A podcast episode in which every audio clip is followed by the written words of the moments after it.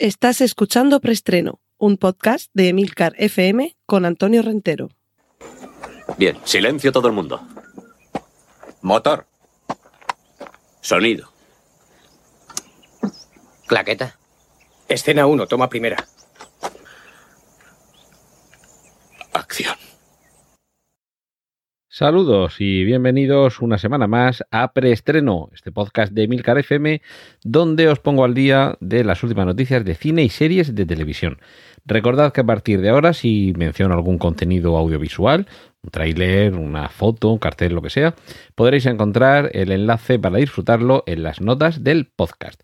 Y vamos ya con la primera sección de esta semana, la dedicada al cine. Cortinilla de estrella y... Nos vamos a ir con Sandra Bullock y Channing Tatum a La ciudad perdida de D, D de Dinamarca. La historia nos lleva a una autora, la interpreta Sandra Bullock, que tiene que hacer una ruta literaria para presentar su nueva obra junto con el modelo que aparece en la portada, que es evidentemente Channing Tatum, que para eso está cañón el tío. Pero entre medias se van a ver envueltos en una aventura que hará que, aunque no se soporten, o más bien parece que es ella la que no le soporta a él, tengan que, aliarse. ¿Por qué? Porque se quedan, y de ahí lo de la ciudad perdida de D seguramente, porque en mitad de esa, de esa presentación hay un intento de secuestro que sale, bueno, por un lado podemos decir que sale mal, por otro que sale bien, porque no logran secuestrarles, pero eh, tienen que tratar de sobrevivir mientras se han eh, perdido por la jungla así que no les eh, quedará otra que buscarse la vida y salvarse la vida de manera conjunta si quieren sobrevivir. Y ya lo que no sé si esto de la ciudad perdida de D tiene que ver con una ciudad que está perdida en la jungla en la que ellos se pierden y, y la encuentran y se encuentran a sí mismos. Cortinilla de estrella y... Vamos con la sección dedicada a remakes y secuelas. Este mismo año, 2021, va a ver cómo se estrena una nueva película de La Matanza de Texas, dirigida por nuestro compatriota Fede Álvarez. Va a ser una secuela directa de la película original de Doug Hooper, que no sé si era del año 74 o por ahí.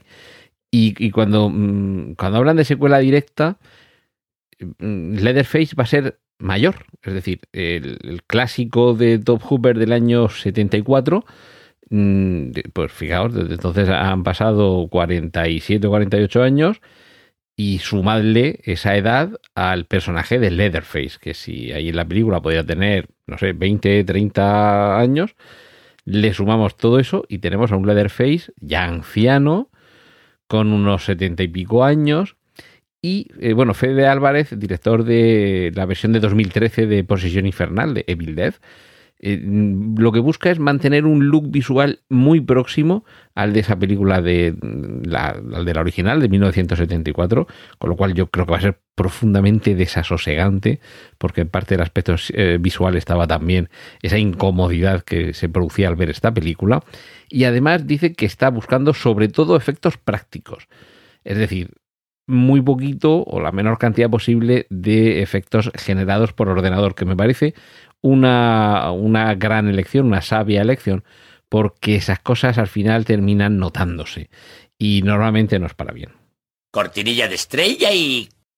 Vamos ya con las series. A Very English Scandal es una serie que eh, no sé si fue el año pasado, hace un par, no, el año pasado no, hace un par de años por lo menos, llegó mostrándonos una historia basada en un escándalo real que, conmocionó a la sociedad inglesa, sobre todo porque estaba relacionado con las relaciones homosexuales que mantenía un miembro del Parlamento interpretado por Hugh Grant con un, eh, con un chapero. En esta ocasión eh, parece que va a ser como una serie de antología, un poco al estilo de American Horror Story o American Crime Story, en el que cada temporada, manteniendo el título, nos va a narrar una historia distinta. Y vamos a tener un nuevo A Very English Scandal, o sea, un, escándalo muy, muy inglés o muy a la inglesa, pero en esta ocasión está protagonizado por Paul Bettany y Claire Foy, que, bueno, también van a contarnos alguna historia de escándalos eh, sexuales y bueno, esto lo podremos ver en, eh, Amazon Prime. Y lo que no tengo por aquí es eh, si hay alguna fecha.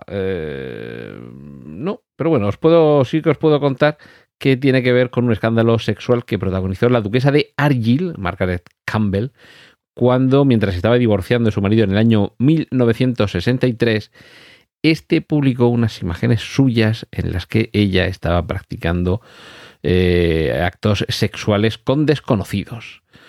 Y claro, pues a partir de aquí salió el, el escándalo. Y esto me imagino que será lo que nos van a contar, como siempre, tratando de ver cómo se escandalizaba la sociedad de esa época, de hace eh, casi 60 años, con unos comportamientos que no sé si en la actualidad volverían a ser escandalosos, porque me da la sensación de que casi estamos volviendo a un cierto puritanismo. Eh, más series. Tenemos ya la primera imagen de The Essex Serpent. Literalmente la serpiente de Essex. No sé si tendrá algún segundo significado o un segundo sentido. Que es una serie mm, con ambientación de época que se va a poder ver en Apple TV y que protagonizan dos actores que resulta siempre interesante verles en pantalla. Se trata de Tom Hiddleston y Claire Danes. En la fotografía se ve a Tom Hiddleston, esto dedicado a mi amiga Raquel, eh, en Twitter la podéis encontrar como Atena. Eh, lo que tenemos aquí es, a- como ya dice, un, un cura curato, un, un pájaro espino, que es lo que hace, mm, o sea, es el papel que interpreta Tom Hiddleston, porque ya digo que en esa foto se le ve con lo que se llama el, el clergyman, que es ese, ese alzacuellos blanco tan propio de los eh, sacerdotes británicos por lo menos es lo que es lo que parece. No, no creo que sea un jersey de cuello vuelto blanco. Se, parece demasiado al Clergyman. Ah, mira, fíjate, se me ha colado aquí en, en series porque esto es de adaptación. Porque adapta una novela de que sí que está traducida efectivamente como La serpiente de Essex, una novela escrita por Sarah Perry. Y eh, atentos porque esto se pone interesante. Claire Danes interpreta a una mujer que ha enviudado recientemente, una mujer que había sido maltratada por su marido y que eh, se muda a Essex. De ahí la utilización este, de esta localidad en el título. Y aquí, en esta localidad, se va a encontrar con una superstición local que habla de una criatura mítica. Y Tom Hiddleston aparece reseñado como líder de la comunidad local, pero ya os digo yo que me da la sensación de que es el líder religioso y que probablemente esas apariciones de esas criaturas míticas vayan a tener un papel relevante en la trama que una a estas personas. Es decir, que por lo que parece es una, una historia con elementos de, misterio y de drama local británico, que eso es una cosa que siempre viste mucho. Y por cierto, para el año que viene, para 2022, y de- preparando los pañuelos para decirle adiós a la serie Killing Eve, una serie que va a finalizar en su cuarta temporada. Se despide eh, su autora Phoebe Waller Bridge. Y, y vamos a ver si, si esto continúa de alguna forma, porque podría haber algún spin-off. Vamos a ver si, si esto es así, porque yo la verdad es que no he visto absolutamente ni un capítulo de la serie, pero solo he leído cosas buenas sobre ella, así que me imagino que si funciona bien, todo será cuestión de enfocarlo de la manera adecuada para que esto continúe. Cortinilla de estrella y... Y vamos con la sección de Autobombo para recordaros que cada lunes a las 5 de la mañana, o a partir de las 5 de la mañana, tenéis 10 minutos de cita con el teletrabajo. Con, con consejos, con recursos para trabajar desde casa o desde donde queráis, fuera de la oficina. Con, con noticias, con reflexiones sobre esta realidad que algunos hace ya años que conocemos y sobre todo eh, desde que somos autónomos no nos queda otra. Así que bienvenido sea el teletrabajo y trato en Oficina 19, desde aquí, desde Milcar FM, de ofreceros algunos consejos para que podáis mejorar vosotros también vuestra vida con de y en el teletrabajo. Cortinilla de estrella y... Y avisos parroquiales. Sabéis que cada semana os recomiendo algún podcast de aquí de Milcar FM y ahora no puede ser otra mi recomendación que la última entrega de Habitación 101 de nuestra querida compañera Sara Barbera. Es un especial sobre 1984, la novela escrita por George Orwell que de alguna forma es un regalo por su cumpleaños. Felicidades, Sara, felicidades. Un regalo que nos hace ella y que un poco también le hacemos, los que hemos participado en él, porque con algunos miembros de la red de Milcar FM ha hecho un, no vamos a decir una radionovela o una novelización o una radioficción o una ficción sonora, pero de alguna forma sí que ha resumido o eh, extractado algunas de las partes de esta novela a las que le hemos puesto voz los componentes, algunos de los componentes de Milcar FM y que creo que es una magnífica aproximación para esta obra que es uno de los pilares fundamentales de la novela moderna, de las distopías que tanto le gustan a Sara y que tanto nos gustan a muchos y además una lección de política, de historia y de sociedad que por desgracia, sigue vigente hoy día. Así que no os lo perdáis en Habitación 101, que es el podcast de Sara Barbera, aquí en Emilcar FM. Cortinilla de estrella y... Y vamos con las adaptaciones. Natalie Portman y Lupita Nyong'o van a estar juntas en Apple TV con la adaptación de la novela La Dama del Lago. Ojo, porque esto de la del lago a mí me sonaba un poco a, novela negra, Raymond Chandler y compañía, pero no, no, no tiene nada que ver. Es eh, una historia que está ambientada en el Baltimore de los años 60, con una madre a la que interpreta Natalie Portman, que es eh, ama de casa y que decide darle un vuelco a su vida, convirtiéndose en reportera de investigación eh, sobre un caso, un asesinato que está sin resolver. Y aquí será cuando se encuentre con el personaje que interpreta Lupita Nyong'o, una activista por los derechos de la comunidad negra. Eh, por cierto, esta, esta serie va a ser el primer papel importante de Natalie Portman en televisión. Aunque no la veremos, pero sí la escucharemos, por lo menos en la versión original, cuando se estrene en Disney Plus la serie de animación What If, y curiosamente, a Lupita Nyong'o también la hemos escuchado, hemos escuchado su voz en el universo Star Wars. Así que como veis, son eh, dos personajes que se encuentran, porque Natalie Portman, ya sabéis, que era la reina Amidala, es decir, que después de eh, esas historias que transcurrían hace mucho tiempo en una galaxia muy muy lejana, ahora vuelven a encontrarse en el Baltimore de los años 60. Y por cierto, una película que tuvo su versión original nórdica más que recomendable, su remake americano más que recomendable también, y ahora va a tener su propia serie de televisión. Es la adaptación de Déjame salir. Yo recomendaría, a ver, cualquiera de las dos versiones fílmicas es recomendable.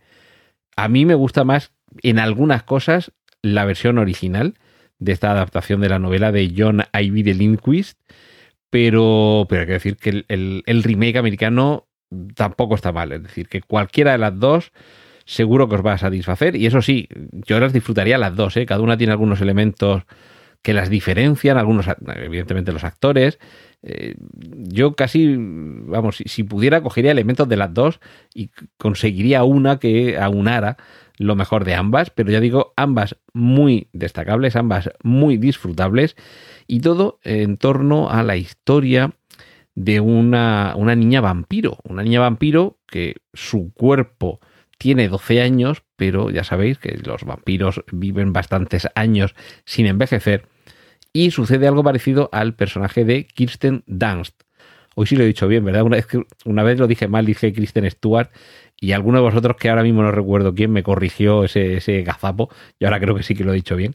Kirsten Dunst aparecía en entrevista con el vampiro como una de estos, una chica, una niña vampiro, que a pesar de tener la apariencia de eso, de, una niña, tenía unas cuantas décadas y no siglos a sus espaldas. Pues esta es un poco la premisa de Déjame entrar y la, mm, la relación que, que, entabla con un vecino que es más o menos de su misma edad. Entonces supone una, una historia muy inquietante por esa porque claro, estamos viendo esta historia desde los ojos de ese niño. Un niño tampoco es el más maduro de su clase, un niño que tendrá también unos 12 años. Ya sabéis que, que, los niños o los hombres maduramos bastante más despacio. Y eso es lo que le sucede a este niño. La película además eh, con una ambientación eh, en los años 70, que también, si no recuerdo mal, las dos están ambientadas en esa época, no hay, no, hay cambio de generación. y en cualquier caso, también os recomiendo la novela, pero mi última recomendación sería que como se va a estrenar una serie de televisión de todo esto, mm, va a ser el canal Showtime quien, quien lo va a estrenar, yo no sé si casi recomendaros que os esperéis a que salga la serie de televisión, que seguramente... Mm, a ver, las dos películas son bastante fieles, ¿vale? No, no se dejan demasiados elementos sueltos sin explicar, tampoco de esas novelas no es excesivamente larga y tampoco de esas novelas excesivamente complejas ni con muchos personajes que tengan que sufrir mucho en una adaptación a la pantalla en el sentido de perder subtramas, de perder matices de personajes. Es decir, que las dos películas están, son bastante fieles.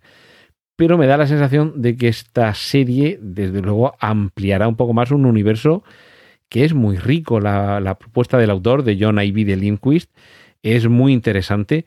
Y ya lo que no sé si la serie, y tampoco quiero hacer aquí mucho spoiler, continuará más allá de lo que vemos en la película.